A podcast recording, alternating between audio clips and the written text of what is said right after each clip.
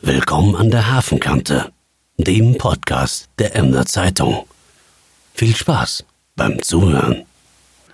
Herzlich willkommen an der Hafenkante, dem aktuellen Podcast der Emder Zeitung. Wir begrüßen Sie zu Hause am Computer, auf dem Handy, an den Kopfhörern. Wir haben heute ein Thema, das in der letzten Woche ganz Emden bewegt hat. Das war ein, ja, man muss sagen, Tötungsdelikt, weil ob es Mord, Totschlag oder etwas anderes war, das weiß man noch nicht. Es war halt ein Tötungsdelikt. Gestorben ist ein 27-jähriger Mann nach einer Prügelei, soweit weiß die Polizei das schon, in der Graf-Edzard-Straße. Wir wollen heute ergründen, wie kann es zu so etwas einfach kommen. Dazu haben wir einen Fachmann eingeladen, und zwar Herrn Professor Dr. Knut Thielking von der Hochschule Emden-Lehr. Hallo, Herr Thielking. Hallo, Herr Bergmann. Ja. Und den ersten Teil dieses äh, Podcasts haben wir am Telefon aufgezeichnet, den zweiten Teil direkt vor Ort. Also dieser Podcast ist auch technisch eine kleine Herausforderung. Ich hoffe, es funktioniert. Ähm, Herr Thielking, vielleicht klären wir erstmal, was wissen wir und was wissen wir nicht. Also laut Zeitung, laut Polizeiaussagen wissen wir, dass da zwei Jugendliche ja, sich geprügelt haben mit, mit einem Dritten in einer Wohnung in der Graf-Edzard-Straße, vermutlich unter Alkohol. Ja, und das ist das, was gesichert ist. Und die, und die zwei mutmaßlichen Täter, muss man sagen, sitzen schon in U-Haft. Das ist wahrscheinlich auch so Ihre Informationsbasis, oder? Das was ich da den Medien entnehmen konnte. Und da würde ich auch äh, gerne voranstellen, dass ich mich da nicht in die Ermittlungsarbeiten einschalten will. Das macht die Polizei äh, sehr professionell. Und auch den Tathergang kann ich nicht äh, näher beurteilen. Alles, was ich ähm, eben beantworten kann, sind generelle Fragen zum Thema Alkohol und Gewalt oder zur Situation von Jugendlichen und jungen Erwachsenen. Genau, und da sind Sie ja auch genau der Richtige von Ihrem Fachgebiet her. Also sind erstens Wissenschaftler, das heißt, da geht es nicht nach Bauchgefühl bei dem, was Sie sagen. Ähm, und zweitens ähm, geht es auch um generell um die Frage, was macht Alkohol mit Menschen? Wie es geht um Suchtverhalten. Äh, es geht um Drogen ganz allgemein äh, und ich glaube, da sind Sie von Ihrem Fachgebiet auch der Richtige, der, der dann sehr großes Überblickswissen hat, was aber gleichwohl wissenschaftlich fundiert ist. Ja, das ist äh, meine Arbeit. Äh, ich habe eine Professur für Sucht- und Drogenhilfe und beschäftige mich in Studien mit äh, Prävention, Beratung, Behandlung und Therapie bei Suchtproblemen. Ja, gut. Dann fangen wir doch mal an. Also bei dem Fall in der Graf-Edzard-Straße ist noch nicht viel bekannt. Also vor allen Dingen, ob die Täter geständig sind, weiß man nicht. Ähm, das Motiv kennt man nicht. Aber das, was die Polizei herausgegeben hat, ist, dass wohl beide Täter unter Alkohol standen. Wie viel es war, ist nicht bekannt. Da, da fragt man sich ja, ähm, was kann Alkohol mit einem Menschen machen, dass womöglich so etwas da hinten bei herauskommt? Oder war der Alkohol da nur so, aus Ihrer Sicht womöglich nur so ein Nebenaspekt, der gar nicht irgendwie tatentscheidend war? Generell kann man sagen, akuter Alkoholkonsum erhöht das Risiko für Gewalt. Gewalt gegen andere, wie Schlägereien oder auch häusliche Gewalt oder eben auch gegen sich selbst, dass man selbstzerstörendes äh, Verhalten bis hin zu Tötung äh, zeigt. Und es ist generell eben auch zu sagen, Alkohol ist nicht die Ursache für Gewalt, äh, sondern enthemmt und wirkt äh, verstärkend. Äh, so gesehen können verborgene ähm, Verhaltensweisen durch Alkoholkonsum äh, zutage gefördert werden. Ja, Alkohol ist ja auch ein Nervengift. Äh, das schlägt aufs Gehirn dann, oder? Genau, also der, der Alkohol beeinträchtigt die äh, Gehirntätigkeit. Das heißt, ähm, Menschen gehen unter Umständen Risiken ein, die sie eben ohne Alkohol äh, nicht eingehen würden. Das kann eben bedeuten, dass man äh, leichter und auch aggressiver in Konfliktsituationen äh, geht, ähm, was man eben ähm, nüchtern nicht tun würde. Ja.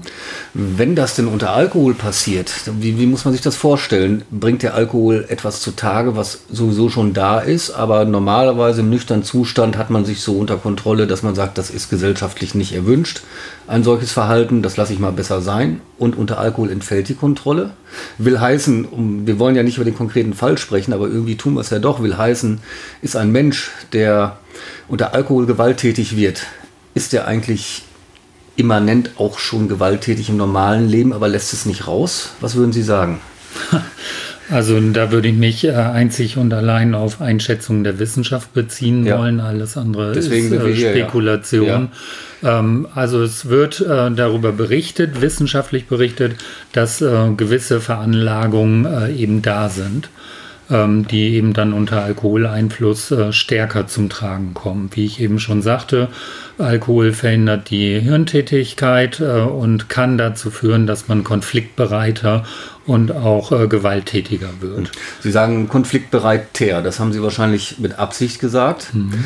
Ähm, wahrscheinlich wird ein Mensch, der in sich ruht, Konflikte scheut, auch unter Alkohol nicht den Konflikt suchen. Ja, und das macht deutlich, also Ihre Nachfrage macht deutlich, äh, dass das Ganze eben sehr vielschichtig ist. Also ähm, das Verhalten, die Persönlichkeit hängt von ganz vielen Bedingungen ab die äh, eben sehr komplex ineinander greifen. Und wenn Sie eben einen äh, im Alltag zurückhaltenden Menschen beschreiben, dann mag es sein, dass durch Alkoholkonsum sein Verhalten ähm, sich verändert in der Form, dass er gelöster wird, offener wird, zugänglicher wird, lustiger wird. Mhm. Äh, und genauso kann es natürlich bei einer anderen Persönlichkeit sein, äh, dass jemand, der äh, ohnehin schon eine eine, sagen wir mal, grundsätzlich offensivere Verhaltensweise an den Tag legt, äh, unter Alkoholeinfluss eben äh, aggressiver werden kann. Aber das sind nicht so Kausalitäten, die sich jetzt in einer Person absolut auf andere übertragen ließen, mhm. sondern hier würde ich auch dazu aufrufen, auch wenn es darum geht, über den äh, geschilderten Vorgang nachzudenken, das sind äh, Einzelpersonen, die da analysiert werden müssten, die auch psychologischen Tests unterzogen ähm, werden müssten, um genauer zu sagen, was hier im konkreten Fall bei den Menschen dann äh, los ist und der Hintergrund eben für Gewalttätigkeit war. Hm. Kann es sein, was sagt die Wissenschaft, wenn ich im normalen Leben normaler Mensch bin, so wie Sie und ich, wir sind, glaube ich, einigermaßen normal, äh, hoffe ich, zumindest kann ich das von mir behaupten, mhm. ähm, kann Alkohol das Wertegefüge, was man so selbst hat, so sehr beeinflussen, dass plötzlich Dinge möglich werden, von denen man eigentlich weiß, die sind gesellschaftlich absolut nicht toleriert. Zum Beispiel Mord, Totschlag, Menschen verletzen. Kann, kann das sein? Oder muss man dafür vorher auch schon, zumindest im hintersten Stüblein, so eine Ansicht haben, naja gut, also wenn ich dem jetzt mal eine Ohrfeige gebe, kann ja nicht so schlimm sein. Also ohne Frage äh, kann Alkoholkonsum äh, eben ähm, Werte und ähm, Normen, die gesellschaftlich eben ähm, gelten und auch von einem im nüchternen Zustand akzeptiert werden, äh, beeinflussen. Und es kann sein, dass ich unter Alkoholeinfluss äh, Dinge tue, die mein äh, normales Wertesystem im nüchternen Zustand äh, so niemals zulassen würden. Ähm, sowas äh, passiert unter Alkoholeinfluss, das mhm. ist äh, unbestritten. Aber wie extrem das ausfällt, mhm. hängt wiederum von ganz vielen Faktoren ähm, ab. Äh, ob es dann eben bis hin zu äh, Totschlag geht, das ist so vielschichtig, dass man da äh, eine ganze Menge Faktoren ja. benennen müsste. Spielt Bildung da eine Rolle? Ja, es gibt ähm, auf jeden Fall ähm, da einige Studien und jetzt ganz aktuell auch gerade aus 2019 eine Bertelsmann äh, Stiftungsstudie äh, zu dem Thema und die Aussage ist, äh, Bildung senkt die Kriminalitätsrate. Ja. Und in dem Zusammenhang äh, ist Bildung äh, immer ein guter präventiver Faktor äh, um eben dann auch abweichendes Verhalten vorzubeugen. Ja. Können Sie das vielleicht nochmal erklären? Ich meine, das ist vielleicht auf den ersten, beim ersten Zuhören schon verständlich, aber warum senkt Bildung die Kriminalitätsrate? Ja, gute Bildung äh, bedeutet Aufklärung, gute Bildung äh, bedeutet äh, Information, ähm, die eben dazu beitragen, dass ich überhaupt meine Lebenssituation, die Lebensumstände und alles, was ich tue, reflektiere und nicht nur aus einem Affekt heraus mhm. tue oder eben aus äh, einfachen Gegebenheiten heraus. Das bedeutet, äh, wenn jemand ähm, eine gute Bildung durchläuft, dann denkt er auch kritischer über die Alltagssituation oder auch in extremen Situationen über das nach, äh, was eben äh, mhm. getan werden soll. Ja. Und zwar im Vorfeld, wie auch während der Handlung, wie auch im Anschluss an die, an die Handlung, die eben vollzogen wurde. Das heißt, ähm, ein gut gebildeter Mensch äh, ist eben ein, ein kritischer Mensch, der eben entlang von Werten, von Zielvorstellungen sein Leben reflektiert äh, führt. Und mhm. da können wir alle bei uns selber auch gucken. Es gibt Situationen, wo wir reflektierter unterwegs sind und dann gibt es Situationen, äh, wo wir auch äh, affektiver handeln, also aus einem Impuls heraus handeln. Mhm. Nun gibt es ja auch gebildete Menschen, die andere Menschen umbringen. Das heißt also keine Regel ohne Ausnahme wahrscheinlich. Ne? Richtig, Tötungsdelikte äh, werden jetzt nicht nur äh, schichtenspezifisch äh, oder bildungsschichtenspezifisch ähm, vollzogen, sondern ähm, das äh, kann in allen gesellschaftlichen Schichten vorkommen. Mhm. Aber auch hier wieder das, was ich vorhin sagte, äh, das sind dann unter Umständen ganz andere Rahmenbedingungen, ganz andere Gegebenheiten, Motive und auch ähm, letztlich Emotionen, die da reinspielen, warum jemand bis zu einem Tötungsdelikt mhm. geht. Ich muss vielleicht noch einmal zurückspringen zum Thema Alkohol, weil da habe ich noch eine Frage, die sich so der Normalbürger wahrscheinlich stellt und auch ich manchmal. Es gibt ja so in der deutschen Rechtsprechung die Praxis, dass Taten, die quasi im Vollrausch begangen werden, dass man da eine verminderte Schuldfähigkeit annimmt. Und das ist ja auch das, was dann bei anderen Menschen oft auf Kritik stößt. Das geht ja bis hin zu dem Rat, ja, wenn du deine Ehefrau umbringen willst, dann betrink dich einfach bis, bis zum Koma, bring sie um und dann kommst du zwar vielleicht in die Psychiatrie zwei Jahre, aber nicht in den Knast. Mhm.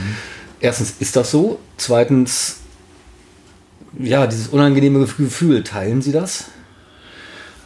Wenn es so wäre, würde ich das äh, teilen, aber grundsätzlich hat äh, der Gesetzgeber sich genau mit diesen Fragen ja beschäftigt, weil doch äh, viele ähm, Tätlichkeiten ähm, und auch gerade Tötungs- oder Gewaltdelikte unter Alkoholeinfluss passiert sind und auch heute noch passieren. Und da hat der Gesetzgeber äh, die Verhältnisse relativiert. Das heißt also, wenn heute jemand äh, unter Alkoholeinfluss jemanden äh, tötet, dann muss genau hingeschaut werden, ähm, ist da absichtlich vorab Alkohol konsumiert worden und dann das Töt Tötungsdelikt vollzogen worden oder äh, ist das eben anders ähm, passiert?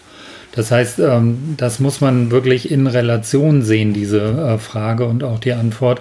Und ähm, Letztlich ähm, ist aus meiner Sicht und auch äh, aus wissenschaftlicher Perspektive äh, zu sehen, ähm, Tötung lässt sich nicht durch Alkoholkonsum relativieren.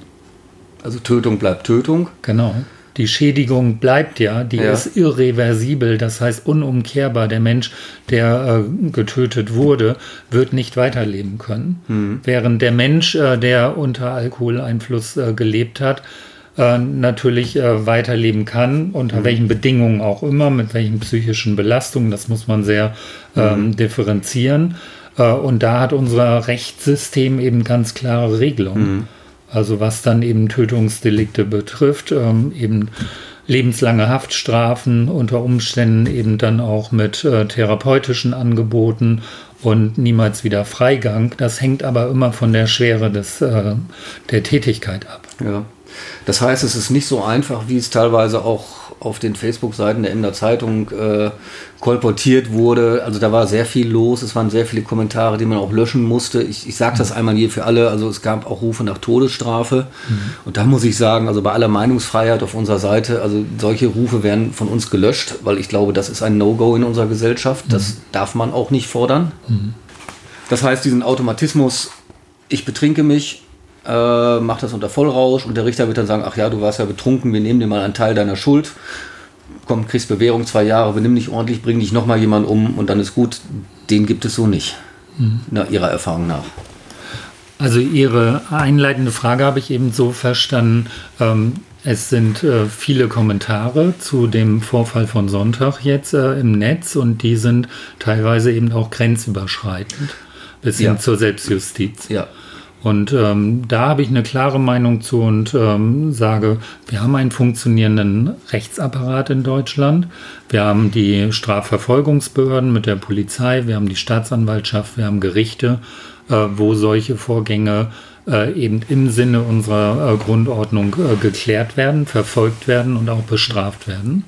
Und da habe ich ein hohes Vertrauen in unsere Rechtsprechung, dass auch in diesem Fall hier in Emmen ähm, eben äh, vernünftig Recht gesprochen wird, an das sich alle zu halten haben. Mhm. Sowohl die äh, dann äh, zu verurteilenden äh, Täter, äh, wie auch eben die Allgemeinbevölkerung, die eben die Rechtsprechung mhm. in dem Sinne dann zu akzeptieren mhm. hat. Ich glaube, was man den Menschen vielleicht zubilligen kann, äh, ist so ein gewisser Schockzustand nach der Tat. Äh, nach dem Motto, das ist in meiner Nachbarschaft passiert, Emden ist eine kleine Stadt. Es war von Anfang an auch bekannt, dass dort Alkohol getrunken wurde. Also in dem Schock sagt man, ja, und dann haben die Alkohol getrunken und dann kommen die so weit weg. Mhm. Ich glaube, das kann man konzidieren, dass das, ob es dann wirklich so ist, ist die andere Frage. Also dass natürlich alle, die äh, die Nachrichten lesen und jetzt vor von der Tötung hier in Emmen erfahren, geschockt sind, ist doch emotional äh, absolut nachvollziehbar. Erst recht, wenn äh, Menschen in der Nachbarschaft leben und dadurch ja auch in Sorge geraten, wie sicher ist Emmen, wie sicher ist mein Lebensraum, in dem ich mich hier bewege. Und wir befinden uns hier im eher ländlichen Raum, in einer Kleinstadt, in der es sich gut leben lässt. Und wenn so ein Vorfall eben äh, hier in Emmen passiert, dann ähm, ist erstmal eine Bedrohung da. Ja. Die heile Welt äh, der Bevölkerung ist hier bedroht. Und es gibt äh, dazu Informationen, die eben über die Medien ja auch dann verbreitet werden und die führen zu einem ähm, Urteil und äh, die führen zur Beeinflussung, wie wohl, wie sicher fühle ich mich hier gerade mhm. noch. Und diese Sicherheit ist jetzt verständlicherweise beeinträchtigt aber ich hoffe, dass die Medien weiter sachlich äh, über den Vorfall äh, berichten werden und dass gerade auch äh, durch den äh, Umgang dann mit dieser Tat, äh, die da eben passiert ist, dazu beigetragen werden kann, dass deutlich wird, ähm, die Situation in Emmen ist nicht generell bedrohlich. Mhm. Es ist hier ein Einzelfall, der passiert ist, der natürlich als Bedrohung wahrgenommen äh, werden muss, äh, aber den wir als Gesellschaft äh, eben dann, die wir hier leben, auch miteinander bewältigen werden. Ja. Vielleicht ist das jetzt auch die Gelegenheit, dass man einmal so die, ähm, ja, die Tatsachen klarstellt. Es kamen ja auch schnell die Rufe, es wird immer schlimmer. Jetzt haben wir es schon in Emden und die Zahl der Kriminalitätsfälle steigt. Mhm. Ähm, ich habe mir da mal die offiziellen Zahlen rausgesucht. Das mhm. haben Sie offenbar auch getan, weil Sie ja. nicken jetzt gerade heftig. Mhm. Ähm, dann sagen Sie es. Ähm, passt die gefühlte Wirklichkeit, die gefühlte Bedrohung zur objektiven Wirklichkeit? Also ist die Zahl der Kriminaltaten in Deutschland gestiegen? Wird es alles immer schlimmer? Ja, die Kriminaltaten, das ist ja eine ganz grobe Größe. Und ähm, wenn man dann eben die, ähm, die Taten nimmt, die in, in die Kategorie äh, Gewalttaten äh, fallen, dann wird es ja. Kapitalverbrechen? Kapitalverbrechen sind, ja. wären was anderes. Mhm. Äh, dann ist es wieder eine andere Größenordnung. Ähm, ich würde mich neben der polizeilichen Kriminalstatistik da eben auf eine aktuelle äh, Studie des Kriminologischen Forschungsinstituts mhm. Niedersachsen beziehen. Die Zahlen stammen aus äh, 2017. Das war speziell eine Studie zum Thema äh, Gewalt. Dort wurden Jugendliche in Niedersachsen befragt, also ein Niedersachsen-Survey 2017. Äh, und in dieser Studie wurde gezeigt, dass die Gewalterfahrungen unter Jugendlichen zugenommen haben. Ach. Ja. Und zwar von 2015 auf äh, 20, äh, 2017. Äh, und zwar ähm, trifft das auf 27,2 Prozent der Jugendlichen äh, zu. Und das ist ein signifikanter Anstieg um 3,5 Prozentpunkte in diesem benannten Zeitraum gewesen. Generell muss man aber in Deutschland sagen, dass es äh, nicht so äh, verstanden werden soll, äh, dass wir in Deutschland ein Gewaltproblem hätten, aber an bestimmten Vorkommnissen müssen wir zur Kenntnis nehmen, es passiert. Ja. Und es passiert in äh, bestimmten Milieus eben häufiger als in anderen. Und das wiederum lässt den Ruf laut werden nach äh, Prävention. Was machen wir an welcher Stelle? Mhm. Und äh, an der Stelle hoffe ich, äh, dass wir weiter äh, gute Präventionsarbeit in Einrichtungen machen, wo wir Menschen auch erreichen können. Also in den Familien, in den Kindertagesstätten und vor allen Dingen aber in den Schulen und später in den Betrieben.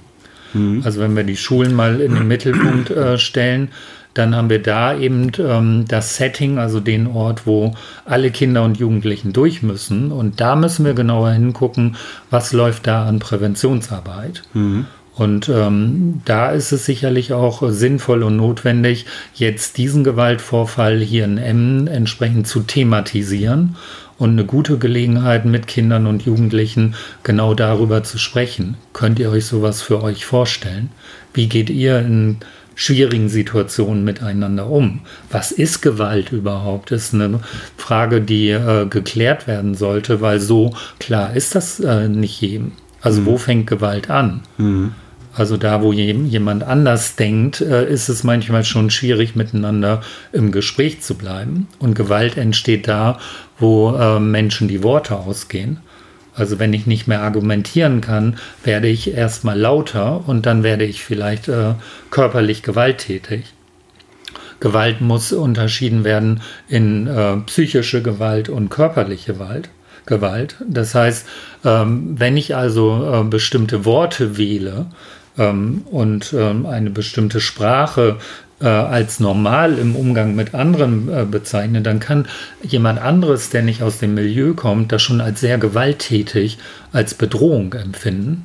Mhm. Und deswegen äh, vorsichtig bei der Wortwahl und genau solche Dinge müssen in Schule thematisiert werden. Werden sie auch. Mhm. Aber die Frage ist, mit welchem Programm, in welcher Regelmäßigkeit, wie begleiten wir da die äh, Kinder und Jugendlichen durch unsere Schulen, damit eben dann, sagen wir mal, unterschiedliche Meinungen auch ähm, eben ähm, ausgetauscht werden, dass man sich äh, auch, ähm, ja, ähm, eine Haltung entwickelt, wo man kompromissbereit ist und grundsätzlich auch äh, eben in der Lage ist, Unterschiedlichkeit zu akzeptieren und auszuhalten.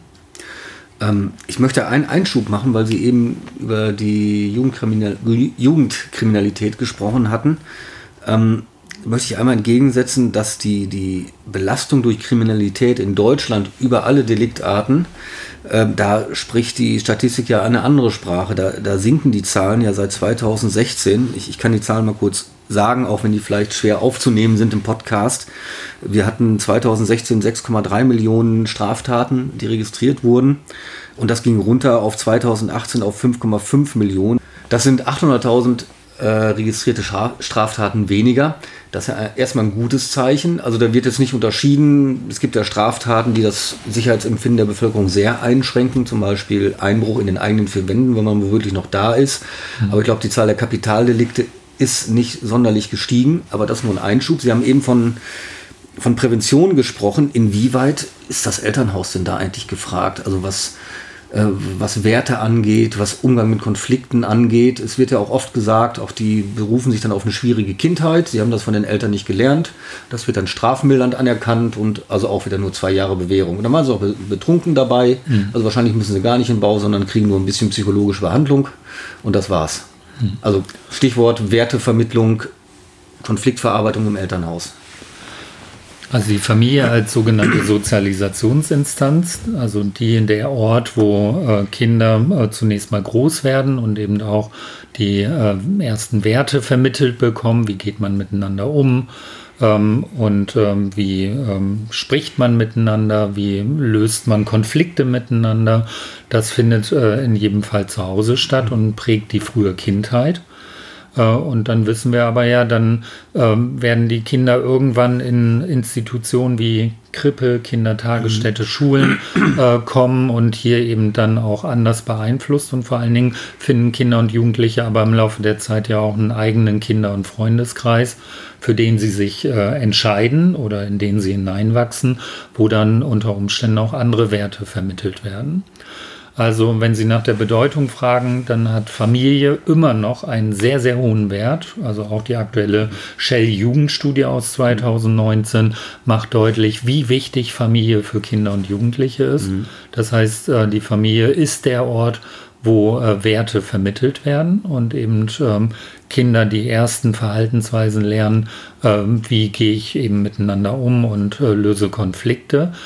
Aber die Bedeutung der Familie relativiert sich im Laufe der Kindheit und der Jugendphase.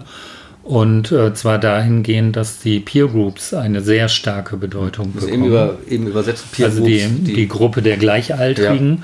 also die Gruppe der Freunde, mit denen äh, die Kinder und Jugendlichen unterwegs sind. Und dann hat natürlich äh, Schule auch noch einen Einfluss Gott sei Dank. Aber äh, im Wechselspiel äh, zeigt sich dann eben, wie gut unsere Gesellschaft äh, in dem ähm, Bereich, wie geht man miteinander um, aufgestellt mhm. ist. Und ich ähm, halte nichts davon, wenn gesellschaftliche Institutionen wie Kindertagesstätten und Schulen mit dem Finger auf die Familien und die Zuständigkeit der Eltern zeigen oder umgekehrt eben auch die Familien, die Eltern, die Bezugspersonen mhm. mit dem Zeigefinger auf äh, Kindertagesstätten und Schulen zeigen, um äh, dann deutlich zu machen, wir sind aber nicht an dem äh, Versagen schuld, sondern andere sind es. Mhm. Also es ist einfach wichtig, dass es ein komplexes Wechselspiel, äh, was die Entwicklung von Kindern und Jugendlichen betrifft. Und in jedem Fall sollten wir fordern, dass wir Familien mehr Unterstützung zukommen lassen, und zwar von Anfang an als Gesellschaft, dass wir mhm. schon eben im frühen Kindesalter genauer hinsehen. Also ein Beispiel ist ja, dass die sogenannten U-Untersuchungen im Kindesalter eben verpflichtend durchgeführt werden. Wir haben aus Modellprojekten heraus die Familienhebammen, die äh, eben in Familien kommen oder im Bereich der Kinder- und Jugendhilfe Möglichkeiten, Familienunterstützung zu geben. Mhm. Äh, da braucht es entsprechender Finanzierung und Angebote und die könnte besser aufgestellt sein. Und auch im Bereich äh, Schule, äh, wenn man auch hier in Niedersachsen hinschaut, ist es nicht so, dass wir entwicklungsbegleitend von Klasse 1 bis Klasse 13 systematisch Prävention äh, anbieten, die genau auf solche äh, Themen wie Gewalt, äh, Sucht, Mobbing, Medienkonsum oder andere Themen systematisch eingeht, sondern es äh, funktioniert eher so, dass punktuell immer mal wieder was Gutes gemacht wird, aber ein Gesamtkonzept Prävention im Lande fehlt. Hm. Glauben Sie eigentlich, dass es Menschen gibt oder Jugendliche, äh, die in diesem Kontext verloren sind, dem man nicht beikommt mit Prävention, äh, dem man nicht, nicht beikommt durch Erziehung. Also, dass es so etwas wie einen kriminellen Charakter qua Geburt gibt.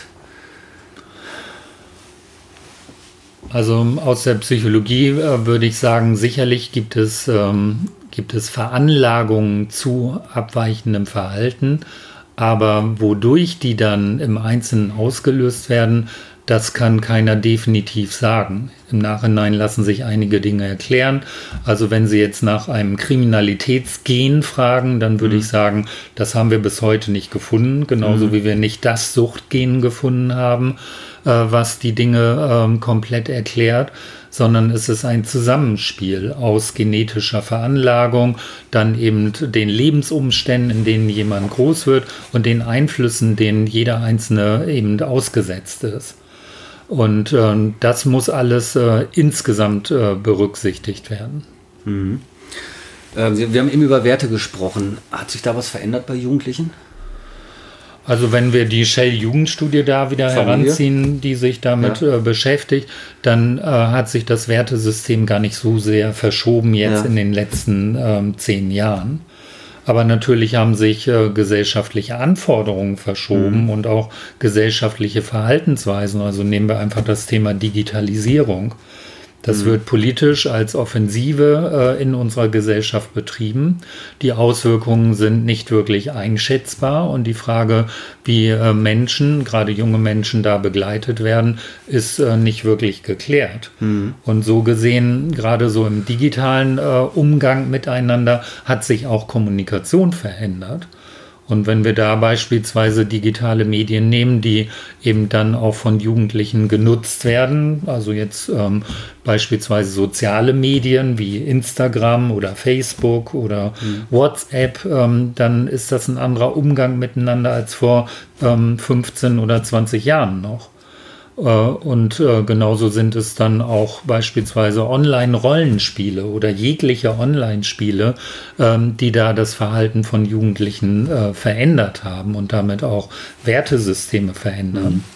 Aber wenn man eben in die Shell-Jugendstudie reinliest, dann äh, gilt zunächst mal äh, die Aussage, Werte wie zum Beispiel Familie haben sich kaum verändert. Die stehen immer noch auf der äh, Top-Liste ganz oben. Ja und äh, darauf leben äh, eben auch Kinder und Jugendliche zu, mhm. weil sie eben auch selber ja äh, zumindest äh, im, zum größten Teil erlebt haben, äh, wie unterstützend es ist im Familienverband, aber eben dann weiteres Thema auch im Freundeskreis, sozial eingebunden sein, unterwegs mhm. Äh, sind. Mhm. Das kann eben auch in schwierigen Situationen dann stützen und dazu führen, dass man eben ähm, ja, Aufgaben auch konstruktiv lösen kann. Mhm man hört immer wieder so den, ja, die Frage oder den Vorwurf, ne, eher die Frage, ja, Wertevermittlung in der Familie, wie, wie, wie vermittelt denn Werte? Soll ich denen sagen, du sollst nicht töten? Soll ich denen sagen, du sollst nicht klauen? Äh, das kann es doch auch nicht sein. Äh, wie würden Sie sagen, ganz praktisch funktioniert Wertevermittlung in einer Familie? Also ich habe für mich eine Antwort gefunden, ich habe auch Familie. Hm. Mich würde interessieren, ob Sie die gleiche Antwort haben. Also Sie fragen mich als äh, Vater auch von zwei Kindern als oder als, als Wissenschaftler? Als beides. Und äh, da kann ich sagen, durch ähm, eben die eigene Vaterschaft und äh, das Glück, äh, eben Kinder groß werden zu sehen, äh, weiß ich, äh, wie genau Kinder bei Eltern hinsehen und Widersprüche erkennen.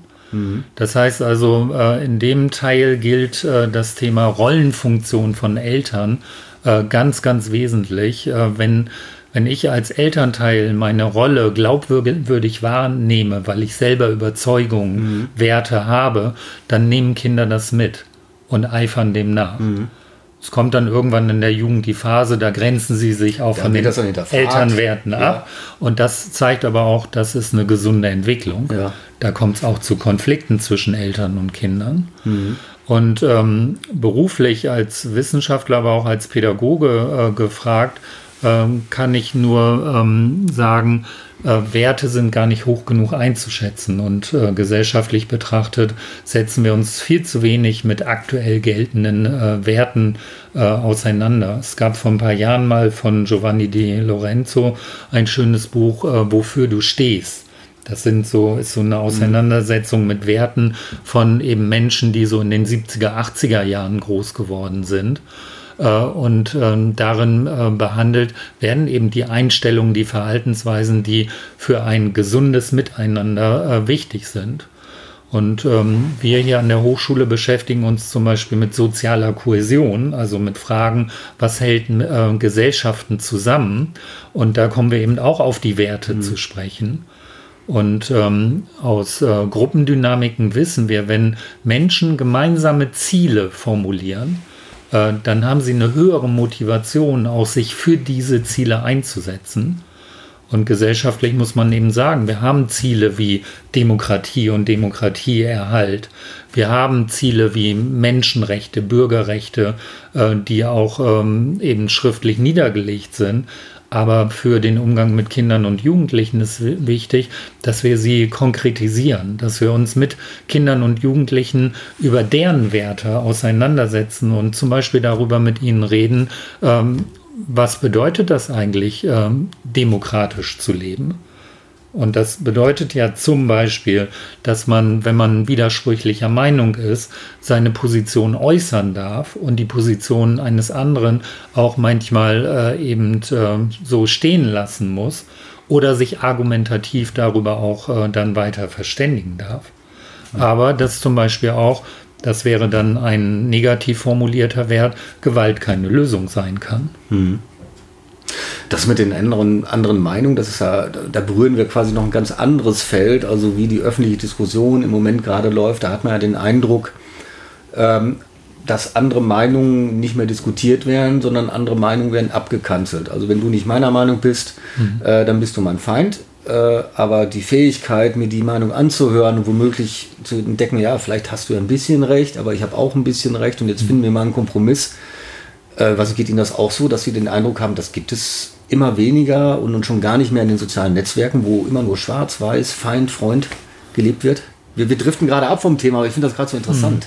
Hm. Also es ist äh, richtig, dass solche Dinge ähm, häufiger ähm, wahrgenommen werden können, dass so, so Schwarz-Weiß-Bilder entstehen, entweder oder äh, Positionen äh, ausgetauscht werden äh, und äh, der Kompromiss gar nicht mehr so ähm, häufig gelebt wird. Aber ähm, indem ich das sage, muss ich äh, gleich die Dinge wieder zurechtrücken und sagen, so schlecht ist es gar nicht um unsere Gesellschaft und unsere Werte und unsere Jugendlichen äh, bestellt.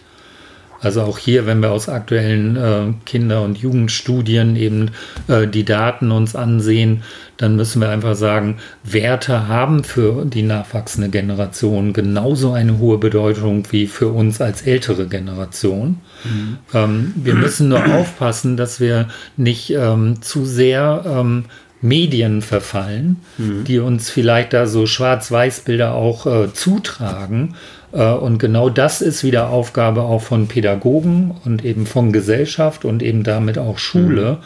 dass wir mit Kindern und Jugendlichen solche Informationen uns ansehen und darüber ins Gespräch gehen, welchen Wert hat die Information. Mhm. Und wenn das getan wird, dann sind wir wieder auf dem Weg, eben kritisch zu reflektieren, welche Informationen haben wir da und welche Konsequenzen ziehen wir für unser eigenes Verhalten daraus. Mhm. Ja, da muss man wirklich auch selbst äh, kritisch sagen, als Medium, was ich ja hier auch vertrete, es ist natürlich auch einfacher, eine Schwarz-Weiß-Botschaft zu verkaufen in der Zeitung. Klare Kante, klare Haltung, klare Nachricht als, als Graustufen reinzubringen, auch weil man weiß, dass der Leser, oder man meint zu wissen, dass der Leser äh, lieber klare Botschaften hätte und dass er nicht bereit ist, sich auf, auf Graustufen einzulassen. Natürlich versuchen wir es trotzdem. Wir sind jetzt nicht irgendeine Boulevardzeitung, die, die riesen, mit Riesenlettern irgendwas beklagt, sondern wir versuchen auch die Zwischentöne zu bringen. Aber es ist manchmal halt auch schwierig. Das, oder, oder, es ist schwieriger, es, es zu machen. Mhm. Aber nichtsdestotrotz, da habe ich eine klare Meinung zu. Wichtig ist, äh, ob jetzt in der Medienberichterstattung oder auch in der Wissenschaft, halten wir uns an die Fakten und reden wir über das, was wir wirklich wissen oder deklarieren wir auch das, was wir nicht wirklich wissen, wo wir einfach auch Dinge ähm, im Gespräch miteinander ähm, entwickeln oder auch ein Stück weit spekulieren äh, wollen oder müssen. Das ist legitim, wenn man es auch offen sagt, äh, hier sind wir im Bereich von Spekulation ja. oder wie hier sind wir im Bereich von Meinungsäußerung. Das darf ja alles sein, aber wir sind gut beraten, auch in wichtigen Fragen immer wieder auf die Fakten zurückzugehen und zu sagen, das wissen wir definitiv und der Rest liegt im Bereich der Spekulation. Mhm. Noch einmal ganz kurz zurück zum konkreten Fall, auch wenn Sie darüber ja gar nicht so gerne reden mögen. Ähm, die Tatsache an sich, da ist ein Mensch gestorben, ist ja das eine, was schon schockierend genug ist.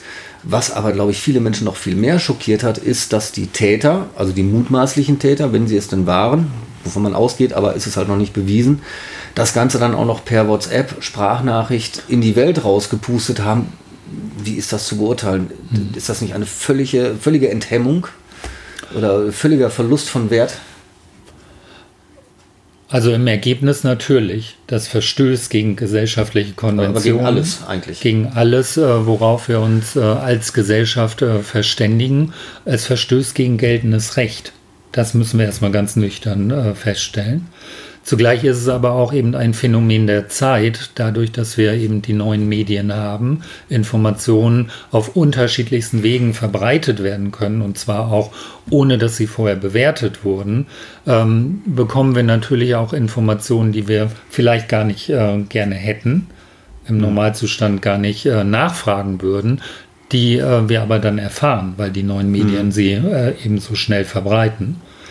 Und in dem Moment, wo unrechtmäßige Information verbreitet wird, sind wir als Konsumenten von Informationen wieder gefordert und ähm, müssen einfach erstmal ja auch selber entscheiden, wie gehe ich mit der Information jetzt um. Zum Beispiel, was da über den Chat jetzt äh, verbreitet mhm. wurde. Mhm.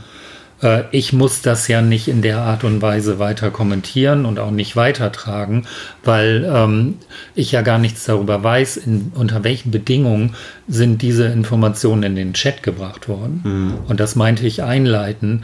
Ich würde mich jetzt äh, eben äh, sehr zurückhalten wollen, was die Bewertung dieser Information zu dem Tathergang ähm, der Betroffenen dann äh, betrifft. Aber generell würde ich äh, alle, die diese Informationen bekommen, äh, dazu ermuntern, kritisch äh, zuzuhören und sich selbst entlang der Fakten dazu ein Bild zu machen. Mhm. Und gerade bei ähm, so schnell verbreiteten Informationen über die neuen Medien lieber ein bisschen zurückhaltender damit umgehen und abwarten, was die Ermittlungsbehörden, die Polizei, die Staatsanwaltschaft daraus macht und was das auch für den konkreten äh, Fall dann bedeutet. Mhm. Die Staatsanwaltschaft in Aurich, die ja federführend ist in dem Fall, hat vorgestern im Gespräch mit mir noch einen interessanten Aspekt aufgeführt. Der Herr Wilken hat nämlich gesagt, der Pressesprecher, äh, versetzen sich in die Lage, es ist Samstagnacht, 4 Uhr morgens oder halb 4 Uhr morgens. Sie kriegen als Jugendlicher von Ihrem Freund diese Nachricht und reagieren nicht. Das ist unterlassene Hilfeleistung, das ist Beihilfe zu einer Straftat, das ist alles. Im Grunde genommen haben die, die Täter, wie gesagt, wenn sie es denn waren, nicht nur ein Opfer gehabt, sondern sie haben auch noch ganz viele andere Leute mit zu Opfern gemacht und zu Mitwissern. Mhm.